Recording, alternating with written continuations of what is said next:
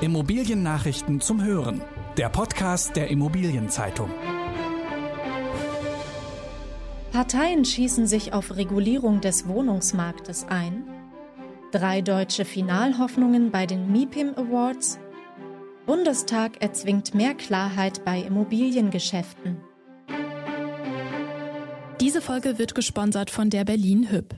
Als Innovationstreiber versteht sich die Berlin Hüb als verantwortungsvoller Immobilienfinanzierer, der sichere und stabile Finanzprodukte bietet, gleichzeitig nachhaltig agiert und neue Märkte auslotet. Weit und breit gebündelte Erfahrung, Verantwortung und Innovationskraft.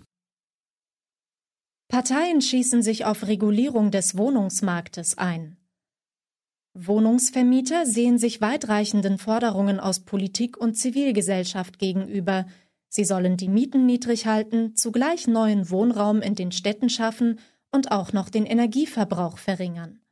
Je näher die Bundestagswahl im September rückt, desto schärfer dürften die Auseinandersetzungen um die Wohnungspolitik werden. Was die mieternahen Parteien SPD, Grüne und die Linken wollen, haben sie deutlich gemacht. Sie möchten noch stärker als bisher den Anstieg der Mieten im Bestand und bei Neubauten dämpfen. Die Wohnungswirtschaft allerdings warnt, dass der Schuss nach hinten losgehen könnte. Nämlich dann, wenn Vermietern die Einnahmen für Modernisierungen fehlen und wenn private Eigentümer keine Lust mehr auf Regulierungen haben und an gewerbliche Großvermieter verkaufen.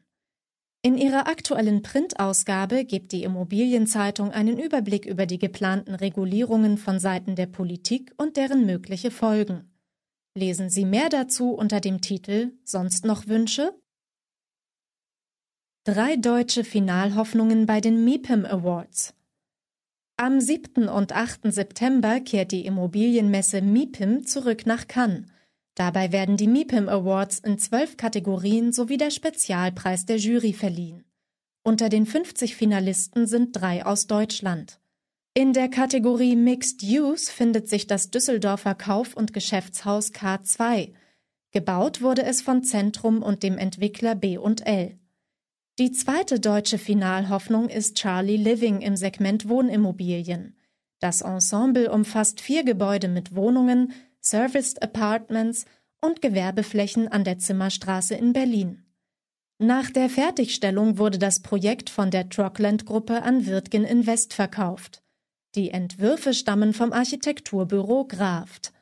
In der Kategorie zukünftige Megaprojekte ist das Hamburger Roots vertreten.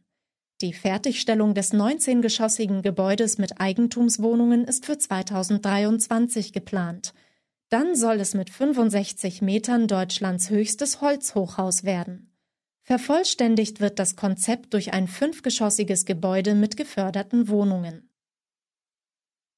Bundestag erzwingt mehr Klarheit bei Immobiliengeschäften. Beteiligte an Immobilientransaktionen müssen künftig schärfere Transparenzregeln erfüllen. Das hat der Bundestag beschlossen. So muss eindeutig klar sein, wer die wirtschaftlich Berechtigten sind. Damit sind diejenigen Personen gemeint, die eine Transaktion veranlasst haben und sie kontrollieren, auch wenn andere in deren Auftrag den Kaufvertrag unterzeichnen.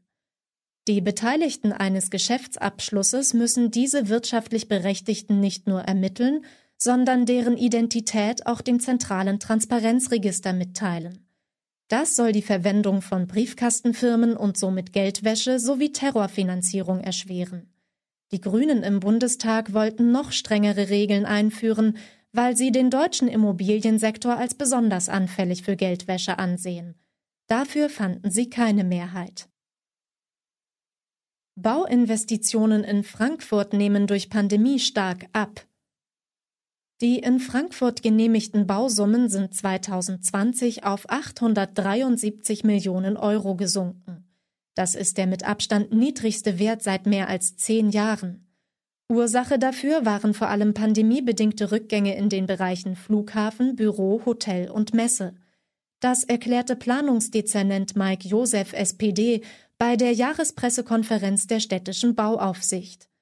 Der Wohnungsbau dominierte erneut die Bauinvestitionen in Frankfurt mit 330 Millionen Euro. Die Bauaufsicht genehmigte im vergangenen Jahr rund 4200 Wohnungen im Vergleich zu knapp 5300 im Jahr zuvor.